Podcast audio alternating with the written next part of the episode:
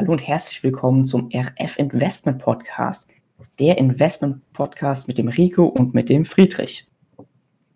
Hallo. Heute reden wir über das Thema Risiko beim Investieren.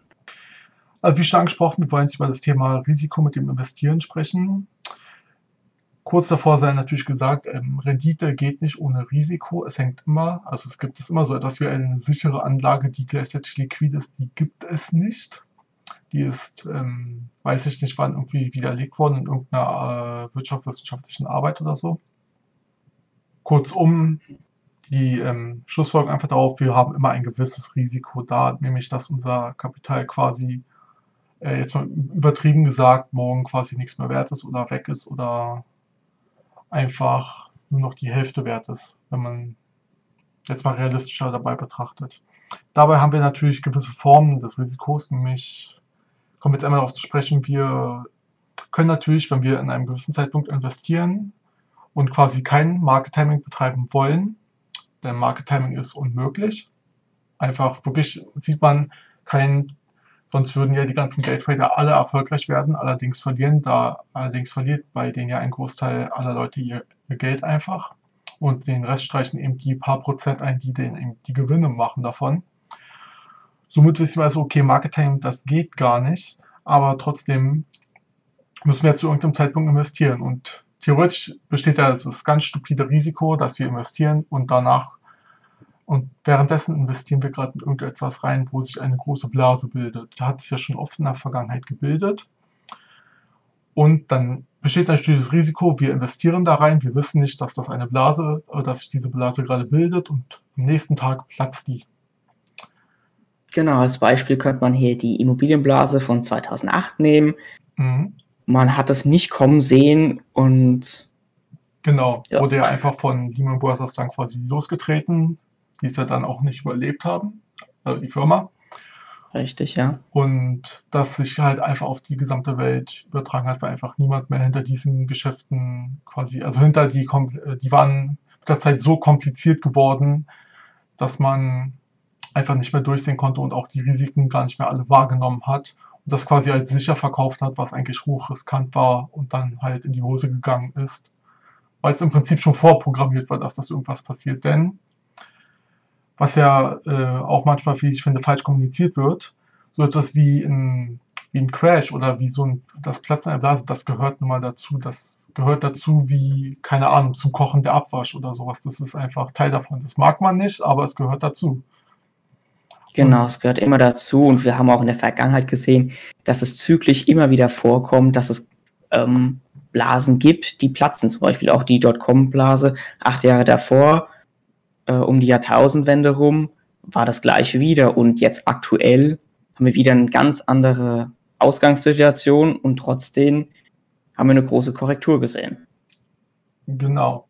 Jetzt ist natürlich die Frage, ähm, man kann diese Blasen natürlich wenn man jetzt so sich mal einfach mal mit dem Verstand irgendwie ranguckt, also mir hat mal jemand, wir haben da mal irgendwie, ähm, wo wir uns mit der Statistik hinter 2000, hinter der Krise von 2008 beschäftigt haben, da ging es uns denn alle so, dass wir uns einfach nur an den Kopf gefasst haben und uns gefragt haben, wieso haben die da teilweise diese Geschäfte gemacht? Weil das war ja schon irgendwie klar, dass das irgendwann schief gehen muss und höchstwahrscheinlich haben viele davon einfach nur gehofft, dass es nicht bei ihnen schief geht, sondern bei den anderen, haben aber nicht übersehen, dass sie dann mit im selben Boot sitzen. Oder haben es einfach viel zu spät gemerkt, als sie schon quasi am Untergehen waren und sie haben einfach, ja, sie sind ins Wasser gesprungen und haben erst dann festgestellt, dass ihnen der Anker am Fuß hing, der sie dann einfach mit runtergezogen hat. Viel davon kann man natürlich auch einfach ähm, sehen, das darauf werden wir gleich zu sprechen kommen, mit dem man einfach wirklich sich dann mit dem Thema beschäftigt und sich einfach dann nachguckt, was da einfach wirklich vor sich geht und dass man dann möglichst, natürlich, das ist dann wieder, das ist dann wieder Market Timing, was ja unmöglich ist, aber möglichst dann natürlich nicht rein investiert, während sich diese Blase aufbaut, sondern eventuell erst, sobald sie geplatzt ist und sobald alles am Boden ist. Weil dann ist es natürlich günstiger. Genau, das können wir mit großer Sicherheit eigentlich sagen, dass äh, der Markt niemals komplett abstürzen würde, vor allem nicht der Weltmarkt. Ähm, und weil sowas auch zyklisch passiert, kann man auch eigentlich immer darauf warten und dann einfach seine Cash-Reserven gerne zum Nachkaufen verwenden. Genau. Und so war es eben auch 2008. 2008 haben bestimmt viele, die es dann miterlebt haben, einfach so als, ich sag mal, als Beweis gesehen, okay, davon lasse ich die Finger, das ist mir viel zu riskant.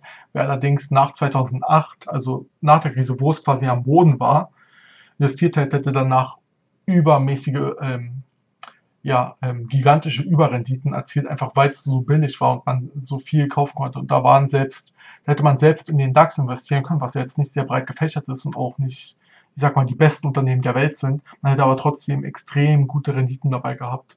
Einfach weil der Markt am Boden war und sich danach logischerweise wieder regeneriert hat. Man hat es ja auch vor gut einem Jahr gesehen, als im März alles nach unten ging. Das war nach ein paar Wochen war es wieder oben. Ob das gut ist, dass sowas nach ein paar Wochen wieder geschieht, ist nochmal eine andere Frage. Aber man sieht ja, es geht dann wieder hoch. Das ist dann nicht auf einmal das Ende der Welt oder so, nur weil es irgendwie 50% oder 70% nach unten geht.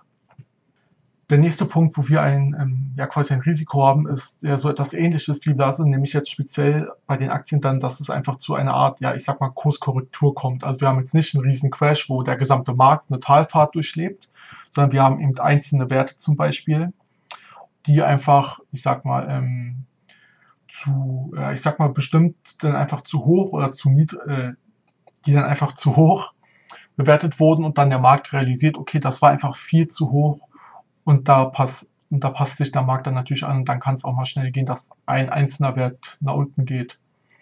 Ein Beispiel dafür wäre natürlich, wenn wir uns jetzt mal ähm, sagen wir jetzt einfach mal, Apple kündigt an, bald ihr neues super iPhone Mega rauszubringen. Und das kündigen sie an, haben riesige Marketingkampagnen, sagen, das wird das beste iPhone, das die Welt jemals gesehen hat. Und ja, dass wir es einfach, dass wir uns danach keine Welt mehr ohne dieses Telefon vorstellen könnten. Dann passiert aber, dass das alles floppt, weil, weil das Telefon einfach keine Ahnung hat, meinetwegen viele Fehler oder hat ähm, die müssen Rückrufaktionen starten oder was auch immer, irgendwas, aus irgendeinem Grund flappt das Telefon, da vorher aber so ein riesen Hype aufgebaut wurde, ist die Apple-Aktie dann vielleicht gut gestiegen. Ja, und jetzt, wo man dann sieht, okay, das war gar nicht so toll, dann gibt es da eben eine Anpassung und es gibt einige Verkäufe, manche verkaufen dann vielleicht aus Panik, manche einfach, weil sie den, das Vertrauen jetzt in Apple dann verloren haben. Manche denken sich einfach nur, ja, war mal ein Versuch wert, war eine Spekulation, die hat sich nicht rentiert. Ja, genau, was, was da jetzt rauskommt, was ich da jetzt so raushöre, was du sagst, ist ja, ähm, man soll auf Einzelwerte aufpassen, da nicht so viel Kapital reinstecken. So habe ich dich jetzt verstanden. Das kann man jetzt nicht Und, pauschal sagen, dass Einzelwerte jetzt auf einmal schlecht sind oder so. Man muss im Kino auf einmal auch aufpassen. Es kann natürlich auch sowas sein, dass denn so ein dass denn so eine Aktie auch überbewertet ist. Also wer, wer sich dazu entscheidet, äh, wer sich dafür entscheidet, in einzelne Werte zu investieren, der hat einen Haufen Arbeit vor sich im, im Vergleich zu jemandem, der zum Beispiel in, in, Fonds investiert oder in Indizes nur investiert. Weil er muss sich natürlich jedes, jedes einzelne Unternehmen anschauen und sagen, okay, ist das jetzt gerade überbewertet, ist es vielleicht unterbewertet und dann je nachdem die Entscheidung treffen, ist es Unternehmen gerade kaufenswert oder nicht. Weil so wie es mit der Überbewertung ist, kann es natürlich auch andersrum sein. Ich kann ja ein Unternehmen haben, das, wo ich sage, oh mein Gott, das Unternehmen wäre ja das Doppelte wert. Ja, und wenn ich da eben einsteige in diesen einzelnen Wert mit sehr viel Kapital, dann kann man quasi sagen, ich kaufe den Dollar für 50 Cent eben. Und nach ein mhm. paar, nach ein paar Jahren oder ja, vielleicht nicht nach ein paar Jahren, aber eben nach, ich sag mal, ein, zwei Jahrzehnten hat sich dann eben realisiert, dass der Markt auch eingesehen hat, dass man dort dieses Unternehmen viel zu gering bewertet war. Und dann hat man mal schnell durch seinen einzelnen Wert dann wirklich das investierte Kapital verdoppelt. Ich meine, es geht natürlich immer in die eine und in die andere Richtung. Das ist jetzt zum Beispiel auch, wo hier Investoren wie Warren Buffett oder so sehr viel Kapital verdient haben, weil sie eben unterbewertete Unternehmen herausgesucht haben und die dann extrem lange gehalten haben. Und so genau, aber Warren Buffett greift ja auch öfters in die Unternehmen ein. Also er, wenn er investiert, dann bringt er auch oft seine Strukturen in die Unternehmen und dass das Unternehmen stärker wird. Also kann man ihn jetzt nicht richtig als Investor bezeichnen, sondern eher auch als Unternehmer. Ja, ja, will ich nicht abstreiten. Er wird ja immer als, ja, ich sag mal, ähm, als riesiger Investor angesehen. Dabei ist er eigentlich viel mehr Unternehmer, wie du es gerade schon angesprochen hast, weil er einfach mhm. sehr viel auch die Unternehmen dann mit aufbaut und halt nach oben bringt. Und das, ähm, genau, und was, was wäre denn jetzt so ein Fazit daraus für diese Kurskorrekturen, für die kurzfristigen? Was könnte man dagegen tun? Na, das ist zum Beispiel einfach wirklich, die, da, da muss man dann Arbeit reinstecken und zum Beispiel ähm, ein sehr guter, ähm, ich sag mal, eine sehr gute Kennzahl für solche einzelnen, äh, wenn man jetzt wirklich darauf gucken will, ob jetzt diese einzelne, äh, dieses einzelne Unternehmen jetzt so unterbewertet ist oder nicht, ist zum Beispiel das ähm, Kurs-Buch-Verhältnis. Das Kurs-Buch-Verhältnis ist, sagt im Prinzip ähm, einfach nur aus, wenn ich dieses Unternehmen quasi komplett aufkaufe und danach das komplette Unternehmen wieder verkaufe. Aber nicht jetzt als Unternehmen, sondern ich verkaufe einfach die, ich verkaufe einfach das Unternehmen einzeln, was man ja manchmal in diesen Filmen als irgendwie feindliche Übernahme und sowas sieht. Genau das steckt im Prinzip dahinter. Und wenn der Kursbuch ähm, und dieses Kursbuchverhältnis sagt quasi aus, wie viel Rendite würde ich bei so etwas herausbekommen.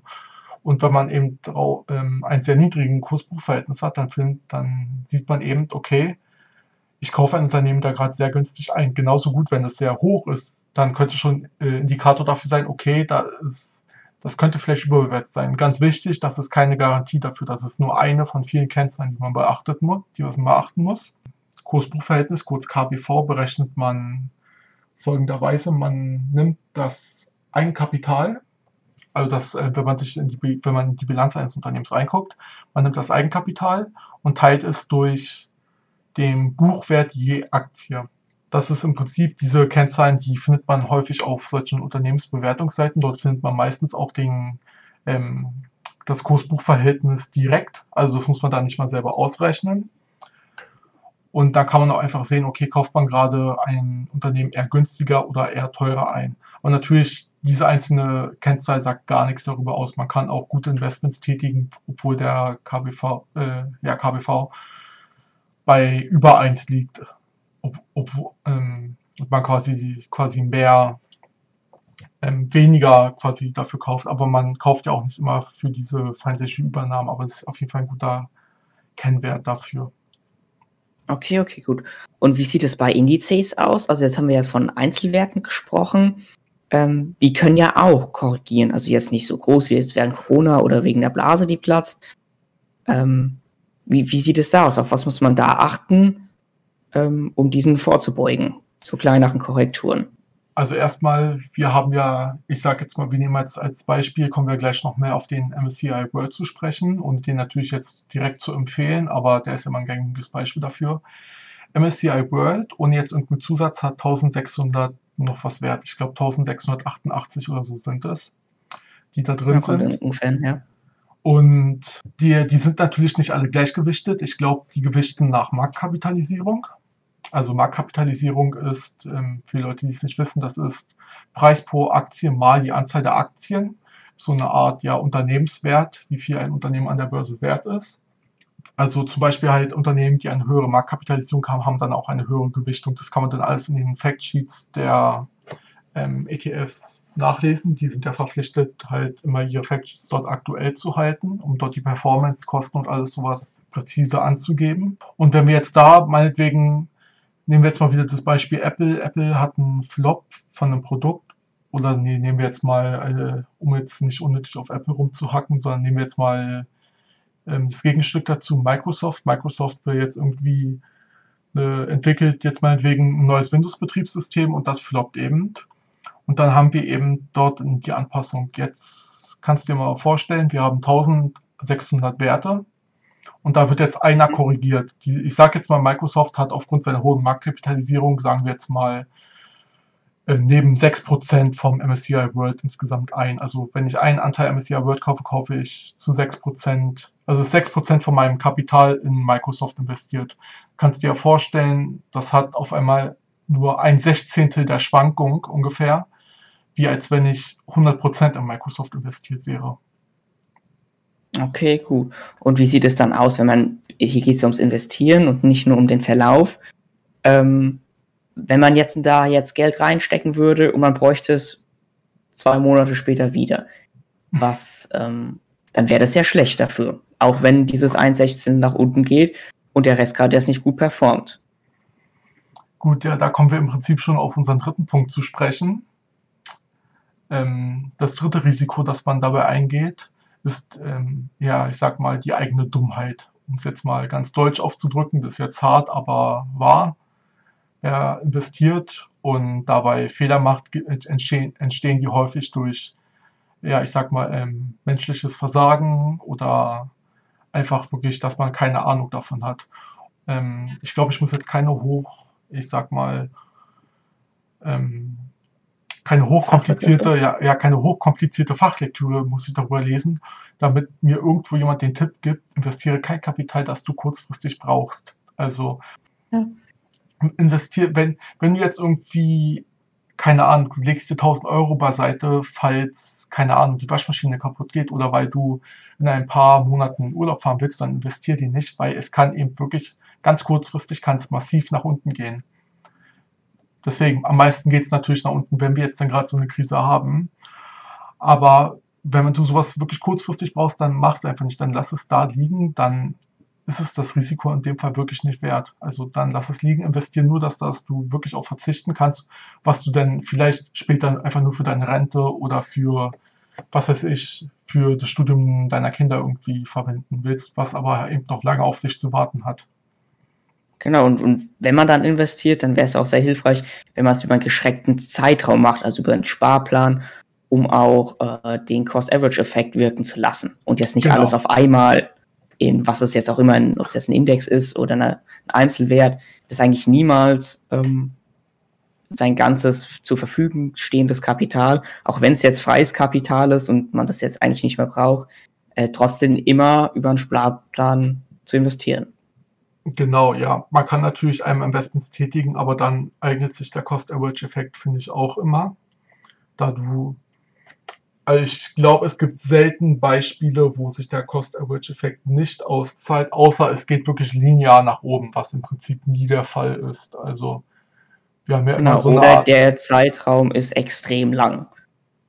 Und ja, kurz vor Schluss kippt dann der Markt. Also kürzere Zeit ist auch relativ gut bei Cost-Average-Effekt, aber am Sparplan ist es ja oft so, dass man nicht jetzt äh, was Angespartes dann aufteilt und investiert, sondern Sparplan, der nimmt es ein und investiert es und das ist vollkommen okay. Ähm, aber wenn man jetzt Kapital hat und man will das investieren, dann sollte man das trotzdem aufteilen und dafür ist der Cost-Average-Effekt eigentlich super. Genau, ja. Deswegen lohnt sich eigentlich immer, wenn man, außer wie gesagt, es geht strikt linear nach oben, dann lohnt das sich nicht. Das trifft aber eigentlich nie zu. Das kann man nicht wissen im Vorhinein. Ja, also genau, das wäre Market Timing und das ist wie gesagt unmöglich. Aber es ist eben auch extrem unwahrscheinlich, dass es so passiert. Ich meine, da gibt es äh, Dutzende andere Szenarien, wo er sich lohnt und die ich für wahrscheinlicher erachte. Aber um jetzt nochmal auf den Punkt ähm, Zeitraum sprechen zu kommen. Es gibt ja dieses ähm, schöne Dreieck. Das lernt man vielleicht sogar, sogar in der Schule über das Investieren, dass man da dieses schöne Dreieck hat. Das besteht ähm, aus, aus den Punkten Liquidität, Rendite und Risiko. Mhm. Und das ist im Prinzip so eine Art Spinndiagramm, kann man sich das vorstellen. Also ein Spinndiagramm, du hast eben, du setzt hast du diese drei Punkte, setzt diese drei Punkte auf einer Skala und diese formen dann, ich sag mal, äh, so eine Art, das sieht dann ein bisschen aus wie ein Spinnennetz, wenn man das für mehr als nur drei Punkte macht. Jetzt wird es dann einfach nur ein Dreieck sein. Und wir, und im Prinzip, desto mehr Fläche wir dann mit diesen einkreisen, desto besser ist es quasi. Also man rückt immer in die Richtung von Risiko, Rendite oder Liquidität und umso weniger bekommt man eins von den anderen zwei Sachen. So habe ich das jetzt verstanden. Ja, also so, so sieht es in der Wahrheit aus. Am besten hätten wir natürlich, dass wir eine sehr hohe Rendite, ein sehr geringes Risiko und eine sehr hohe Liquidität hätten. Das ist aber, wie gesagt, unmöglich. Ja, wir haben, wenn wir über, äh, ich sag mal, eher kurzfristige Sachen sprechen, und bei kurzfristig meine ich jetzt, äh, ich sag mal, alles bis zehn Jahre, sage ich mal, ist jetzt kurzfristig in dem Fall. Okay. Dann haben wir tatsächlich dieses Verhältnis, was einem, wenn man das schon in der Schule hatte, und da hat man dann eben so diese Empfehlung, also ich sag mal, diese ähm, Lehrsatz bekommen, wenn du Rendite willst, brauchst du gleichzeitig Risiko. So, das trifft aber, das trifft bei den kurzfristigen Sachen auch tatsächlich zu, weil wenn wir jetzt zum Beispiel mal als ähm, Extremfall des kurzfristigen ähm, betrachten wir jetzt mal zum Beispiel das Daytrading. Beim Daytrading kannst du super Renditen haben. Also ich glaube, viele der, äh, viele der professionellen Daytrader haben irgendwie so, dass sie mindestens ein Prozent pro Tag haben als Ziel und das ist natürlich, also ähm, wenn du das wirklich jeden Tag hättest für sieben Tage die Woche für alle 52 Wochen hat, was ja nicht geht, da die Märkte am Wochenende geschlossen haben. Aber jetzt nehmen wir mal an, du würdest wirklich jeden Tag diesen 1% pro Jahr bekommen, dann hättest du am Ende über das 36-fache deines Kapitals nach einem Jahr. wenn du es jeden Tag schaffst. Einfach durch solche Sachen wie Zinseszins und sowas. Und das wäre natürlich. Genau, da sieht man, daran sieht man gut den Zinseszinseffekt. Das ist ein Extrembeispiel, wo wir über das kurzfristige sprechen. Das, äh, ich sag mal so, das andere Extremum jetzt, wo wir über extrem langfristige Sachen sprechen, ist einfach, du fängst jetzt meinetwegen an, du, ich sag mal, du hast jetzt, bist jetzt 20, hast deine Ausbildung und alles fertig und arbeitest schon ein paar Jahre lang, wenn wir jetzt mal von einem klassischen Ausbildungsberuf sprechen, und du fängst jetzt an, dir einen Sparplan zurechtzulegen, hältst den, bis du ins Rentenalter eintrittst und dann veräußerst du das stückweise, sagen wir mal. Das ist dann hast eben. deine Rente gesichert. Genau, dann hast du eben, das ist der, das ist der andere Extremfall, das ist extrem langfristig. Du hast einen Zeitraum von gut 50 Jahren ja. und hast dann eben auch bestimmte Renditen dann gesichert. Und dass man das auch so nachvollziehen kann. Und dann, wenn wir über so solche langfristigen Sachen sprechen, dann interessiert uns sowas wie ein Börsencrash oder so nicht. Dann, dann interessiert uns auch keine Blasen, wie wir vielleicht hinein investieren. Da interessiert uns auch, ähm, da interessiert uns im Prinzip kein Risiko, weil es auf ein Minimum dabei schrumpft. Und dass man das halt nachvollziehen kann. Wir können natürlich nicht in die Zukunft schauen, aber wir können in die Vergangenheit schauen und gucken, wie es da aussah. Und da kann man eben seine, ähm, ja, sein, kann jeder seine eigenen Schlüsse daraus ziehen. Und wir haben hier vor uns ein, ja, ein sogenanntes Rendite-Dreieck, nämlich dem von dem vorhin angesprochenen MSCI World. Und ich habe, ich weiß nicht, wie es bei dir ist, ich habe gerade das äh, Rendite-Dreieck der Eimeranlage vor mir. Du auch? Moment, ja, ich auch. Okay, ja, wir haben ja eben über Sparpläne gesprochen. Jetzt reden wir gerade mal über Einmalanlage, weil also da kann jeder besser nachvollziehen, wie sich die Rendite denn ergibt. Bei Sparplänen verändert sich das ja immer ein bisschen und da muss man ein bisschen mehr rechnen. So, ähm, dann noch zur Quelle. Wir haben das von der Website dividendenade.de. Da gibt es extra einen Reiter für Renditedreieck, wo ein paar Dreiecke gegeben sind wenn jemand sich das mhm. dort anschaut auf der Website, generell dort geht es dann um Dividendenanlagen, deswegen auch der Name Dividendenadel. Und dieses Dreieck ist folgendermaßen zu lesen. Wir haben, ähm, wie man es schön aus der Schule kennt, eine X- und Y-Achse. Etwas, was jetzt vielleicht noch anders als in der Schule ist. Die Y-Achse ist statt links rechts auf einmal. Und auf der Y-Achse sehen wir immer das Kaufjahr, also das Jahr, in dem wir in dem Fall den MSCI World mit einmal, wirklich nur einmal Anlage gekauft haben. Und auf der X-Achse haben wir dann das jeweilige Verkaufsjahr. Und desto weiter man links auf der X-Achse ist, desto kürzer hält man es. Und desto weiter man rechts ist, desto länger hält man es in der Regel. Warum in der Regel? Ganz einfach, wenn wir 2020, die Statistik geht von 1970 bis 2020, wenn wir 2020 gekauft haben, dann können, dann ja, dann können wir es gar nicht laut der Statistiker lange gehalten haben, weil die eben nur bis 2020 geht. So, wenn man das hier vor sich hat, jetzt meinetwegen später selber aufruft oder jetzt während man hier zuhört, dann sieht man, wenn wir uns wirklich diese ganzen kurzfristigen Phasen ansehen, nämlich diese, ich sag mal, bis fünf Jahresphasen, das ist denn dieser erste äh, etwas dickere weiße, diese erste dickere weiße Treppe, das ist der fünf Jahresblock. Und da sehen wir, da mhm. sind ein Haufen rote Zahlen dabei. Also sowohl, sowohl gut grüne als auch richtig rote Zahlen und ein, auch ein paar, ja, ich sag mal etwas gräulicher, die stehen dann für, diese stehen dann für um die Nullrendite. Und was diese Zahl jetzt in jedem Kästchen uns aussagt, ist, so viel Rendite hast du über deine Anlagezeitraum im Schnitt pro Jahr gemacht. Das bedeutet, wir machen mal kurz ein Beispiel wir sagen jetzt mal an, wir kaufen im Jahr 2005 und verkaufen im Jahr 2020. Dann steht man, dann sieht man bei, wenn man auf der Y-Achse bei 2005 ist und auf der X-Achse bei 2020, da steht eine 8,0 drin. Das bedeutet, du hast in diesem Anlagezeitraum jedes Jahr im Schnitt 8% Rendite gemacht. So, so liest man diese Statistik. Jetzt kann man sich ausrechnen, das ist, ähm, das sind 16 Jahre, also weil wir 2005 inklusive, inklusive haben, kommen wir auf 16 Jahre, 8% jedes äh, für 16 Jahre lang. Ich, also man kommt dann auf ein Ergebnis von, ich sag mal, äh, rund 3,43. Das bedeutet, wir hätten eine Performance von 343% gerundet. Also in 16 Jahren das Kapital verdreifacht verdreieinhalbfacht ungefähr. Bisschen drunter, aber ungefähr.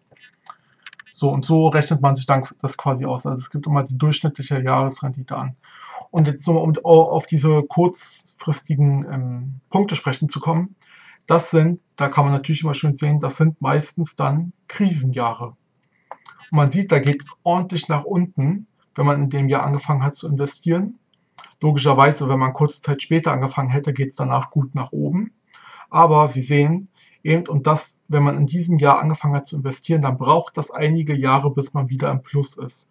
Also der längste Zeitraum, den es hier dauert, das ist das Jahr 1973. Da gab es nämlich zwei Minusjahre in Folge, nämlich 73 und 74. Und wenn ich, wenn ich im Jahr 1973 eine Einmalanlage getätigt hätte, zum Jahr 1981 hätte es dann gedauert, bis ich eine positive Durchschnittsrendite gehabt hätte pro Jahr.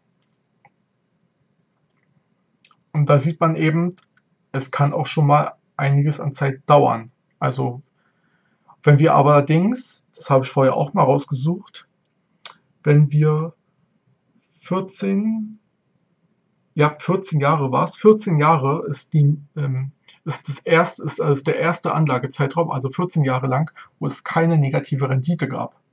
Also du hast bei 13 Jahre lang hast du ein Jahr noch gehabt, nämlich bei 2000 hättest, äh, nee, nee, nämlich bei, wenn du 1999 angelegt hättest, dann hättest du bis 2000, äh, bis 2014 warten müssen.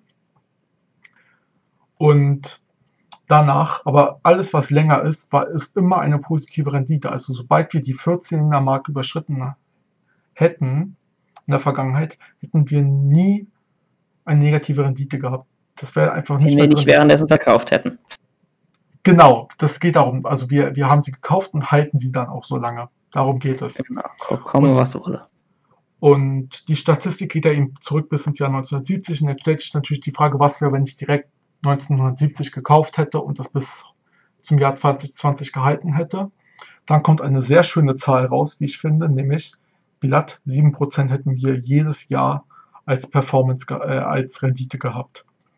Und daher kommt auch immer halt diese Aussage, ja, der Aktienmarkt wächst im Schnitt pro Jahr 7%, eben langfristig gesehen. Nicht auf fünf Jahre oder so gesehen, auf fünf Jahre können wir einen Haufen Minus machen.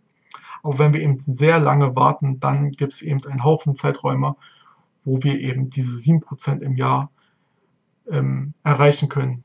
Und ich rechne jetzt auch nochmal schnell aus, was wir was wir dafür eine Performance gehabt hätten, eben in diesen 50 Jahren. Das wäre ja unser plakatives Beispiel. Man fängt mit 20 an und macht das Ganze, bis man 70 ist. So, also wieder 1,07 hoch 51 ist das. Wir erhalten gerundet 31,52. Das bedeutet, man hat sein Kapital ver 31,5-facht. Eben. In 50 Jahren. Genau. Bei einer Eimer-Einlage, ganz Bei wichtig. Einer Eimer-Einlage, das ist wirklich das Einlage Wichtige. Vorhin hatten wir über den Sparplan gesprochen. Genau. Das bedeutet, man ist jetzt meinetwegen wirklich jetzt nur ein ganz plakatives Beispiel. Man hat, man hat einen Ausbildungsberuf angefangen. Man hat, ich sag mal, ähm, man hat dann bis 16 bis, sagen wir mal, die, man hat sich sein Gehalt gut gespart, hat sehr hat mit sehr niedrigen Kosten gelebt und hat es irgendwie genau, geschafft. noch gewohnt zum Beispiel. Genau, sowas kann er sehr viel Kosten sparen und hat es bis zum 20. Lebensjahr irgendwie geschafft, diese, ähm, sich 10.000 Euro anzusparen. Wie man das jetzt genau schaffen kann, darum soll es jetzt nicht gehen, aber sagen wir jetzt einfach mal, er hat sein Gehalt, ist er so gut umgegangen, dass er 10.000 Euro hat was durchaus möglich ist nach einer Ausbildung nach drei Jahren ja, das und ist wer durchaus möglich, ja. Geld vorher bekommen hat. Das ist durchaus möglich, das zu haben. Also das ist jetzt nicht etwas Utopisches oder so. Sehr, und dann legt, er, dann legt er die einmal an. Dann legt er die einmal an. Das ist ganz wichtig. Er legt die einmal an und, und fasst das Geld nicht an, bis er 70 ist. Das ist dann sein gesamtes Leben, seine gesamte Arbeitsspanne im Prinzip. Aber er hätte dann über 300.000 Euro, die, die er sich quasi für seine Rente dann nehmen kann. Genau, und die kann er sich ja teilweise auszahlen lassen und dabei wächst es ja immer noch weiter. Genau. Und ich glaube, also wenn wir jetzt mal sagen von 70, die normale Lebenserwartung in Deutschland ist aktuell 86. Das bedeutet im, im, im Schnitt, sage ich jetzt mal, hat er noch 16 Jahre gut vor sich. Und sagen wir jetzt mal, er ist, man ist damit 70 noch ähm, gesund und hat ein schönes Leben. Hat sich dann, kann sich dann auf 16 Jahre über 300.000 Euro aufteilen. Das ist eine, net, äh, das ist eine nette monatliche Rente, finde ich. Vor allem, wenn man sich anguckt, was man da vom Staat bekommt aktuell. Im Vergleich dazu. Ja. Und das mhm. wirklich, das wäre, also diese, An was sie eben gemacht haben, das hatte auch nichts mit irgendwie äh, Anlagegenie zu tun oder so. Nein, einfach nur einmal raufpacken und dann halt. Das, das Simpelste, was es gibt. Genau. Keep calm and buy and hold. Mehr hat man in dem Beispiel nicht getan. Man hat keine komplizierte Anlagestrategie, so irgendwas. Nein, du hast dir das simpelste Wertpapier rausgesucht, nämlich den MSCI World und hast dort quasi einmal etwas investiert. Und Wollen da sieht man Sparplan nochmal durchrechnen. Ja, genau. Das wäre jetzt auch nochmal etwas Interessantes. Was passiert bei einem Sparplan? Im Verhältnis dazu, ja. Ja. Im Sparplan ist jetzt ein bisschen komplizierter, dann seine Performance auszurechnen, da ja der durchschnittliche Kaufpreis immer wieder schwankt. Aber man hat ja hier. Haben wir die Tabelle, die das für uns Ja, macht. genau. Zum Glück hat das jemand für uns schon getan. Und also grundsätzlich von der, Richtung, von der Richtung, die die Zahlen nehmen, verändert sich nicht wirklich etwas. Man sieht immer noch, in den kurzfristigen Zeiträumen haben die Krisenjahre relativ rote Zahlen und es dauert einige Zeit, bis sich das dann wieder erholt. Also grundsätzlich auch, wie man das Diagramm zu lesen hat, verändert sich gar nichts generell, ich sag mal, das Wesen der Statistik verändert sich nicht. Es verändert sich wirklich nur im Feinen die Zahlen. Zum Beispiel, es dauert jetzt hier, wenn man sich mal anguckt, es dauert 17 Jahre, ja genau, 17, bei 17 Jahren ist man jetzt das erste Mal nicht mehr im Minus. In welchem Jahr ist das? Das, also man, man ist nach, man ist nach 16 Jahren ist man immer noch bei einem beim Verkaufszeitpunkt von 2008 im Minus. Und ja, ich weiß, 2008 hätte man besser nicht verkaufen sollen, deswegen ja. Wir sprechen da äh, bei einem Ankauf von 1993 und einem Verkauf von 2008, wo man dann im Schnitt 0,6% Rendite im Jahr, äh, minus 0,6% Rendite im Jahr gemacht hat. Und ab da an ist man immer im Plus. Man ist nicht sehr großartig im Plus teilweise, aber man ist überall dann nach im Plus. So, aber jetzt äh, stellt sich natürlich wieder die Frage, die Statistik geht über den gleichen Zeitraum. Und da sehen wir jetzt, wir haben beim Sparplan auf einmal durch den Cost-Average-Effekt, wir haben nicht mehr 7%, sondern wir haben sogar 8,1%. Was natürlich schon auf die langfristige Zeitraum einen enormen Unterschied machen kann. Ja. 1,1 Prozent mehr auf 50 Jahre ist enorm viel. Genau. Und ich gebe es jetzt gerade noch mal kurz ach, äh, ein. Und wir haben dann, wir haben wieder, der Anlagezeitraum ist wieder 51 Jahre in dem Fall. Und ja, Friedrich, jetzt mal einen kleinen Gedächtnistest. Was war die Zahl eben bei den 51 Jahren? Irgendwas mit 30. Was war das? 38? verdoppelt. Oder? Man hat ähm, ja, also mit 30 bist du schon mal in eine gute Richtung. Wir waren so bei, bei 32,5 ungefähr natürlich. Ja, gut, okay. Jetzt, 22, sind wir, jetzt ja. sind wir bei äh, 53,1. Das bedeutet, das man hat, man hätte auf einmal, wenn wir jetzt mal vom gleichen Beispiel ausgehen, man hätte über 530.000 Euro. Nur durch einen Cost Average, äh, durch einen Sparplan. Genau. Statt eine Einmalanlage. Mhm. Was man dazu natürlich sagen muss, ähm, wir reden davon, dass wir das Geld in 50 Jahren erst haben. Das bedeutet, wir haben natürlich auch Inflation und sowas mit zu berücksichtigen. Also eine halbe Million heute ist was anderes als eine halbe Million in 50 Jahren. Genauso wie eine halbe Million heute nicht mehr so viel ist wie eine halbe Million irgendwie vor 50 Jahren auch. Also der Dollar hat, ich glaube, irgendwie seit den 70er Jahren 95% Wertverlust gehabt oder so. Und ja. den anderen Währungen geht es ja ungefähr genauso. Weil an sich ist ja, der, es ist ja ähm, die USA jetzt keine wirtschaftsschwache Nation oder so. Nein, es ist einfach nur durch die Inflation und das, so geht es allen Währungen ungefähr genauso. Und ja, das muss man wissen und dann kann man damit arbeiten. Genau, genau. Man muss damit wissen, man kann die Inflation auch nutzen für sich, aber das ist wieder ein anderes Thema. Und da sieht man dann eben, aber selbst, selbst mit Inflation, wir hätten immer noch, also eine halbe Million ist, ist jetzt nicht mehr, ist danach immer noch ein Haufen Geld. Also. Man muss eben das Ganze dann immer noch bereinigen in dem Punkt. Aber es ist, man hat immer noch eine schöne Rente dabei.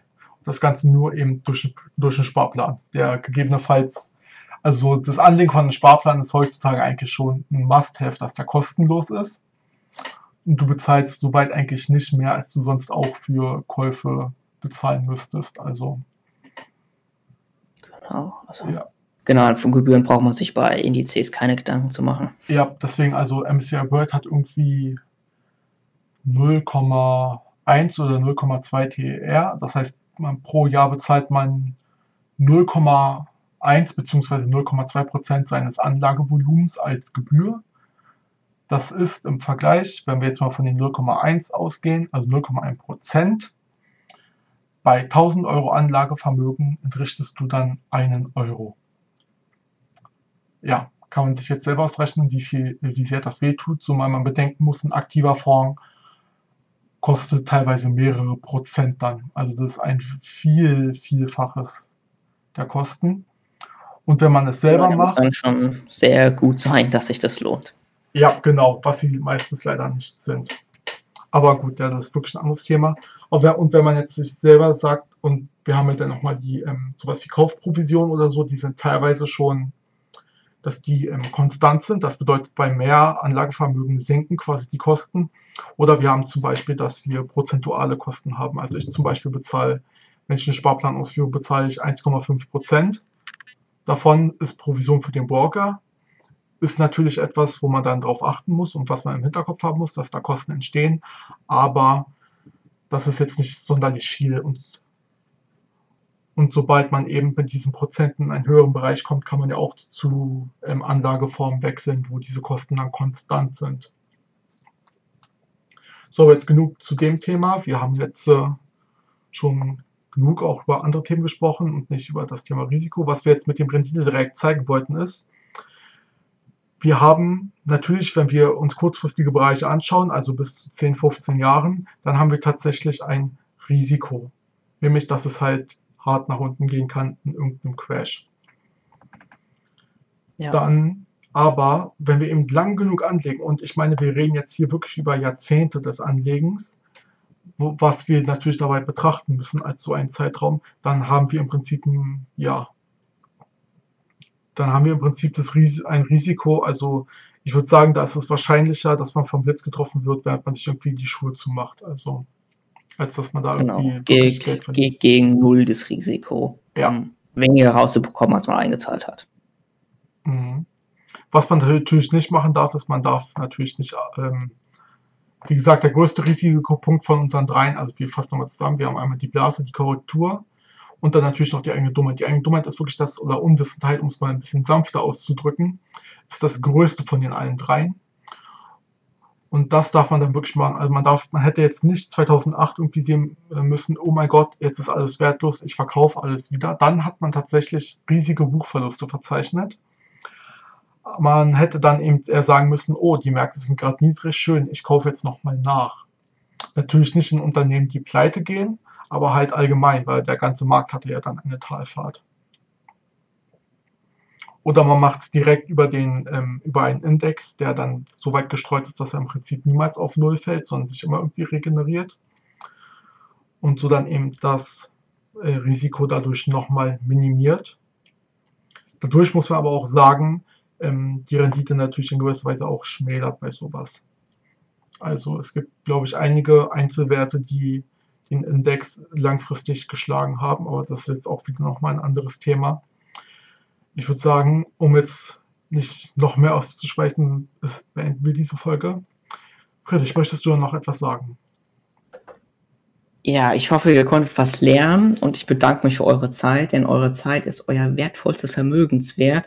Und Rico, möchtest du auch noch etwas zum Schluss sagen? Ja, natürlich. Ähm, ja, wie ich schon vorhin gesagt habe, keep calm and buy and hold. Und ich wünsche euch eine froh, äh, ich wünsche euch eine gute Rendite. Und es bleibt spannend.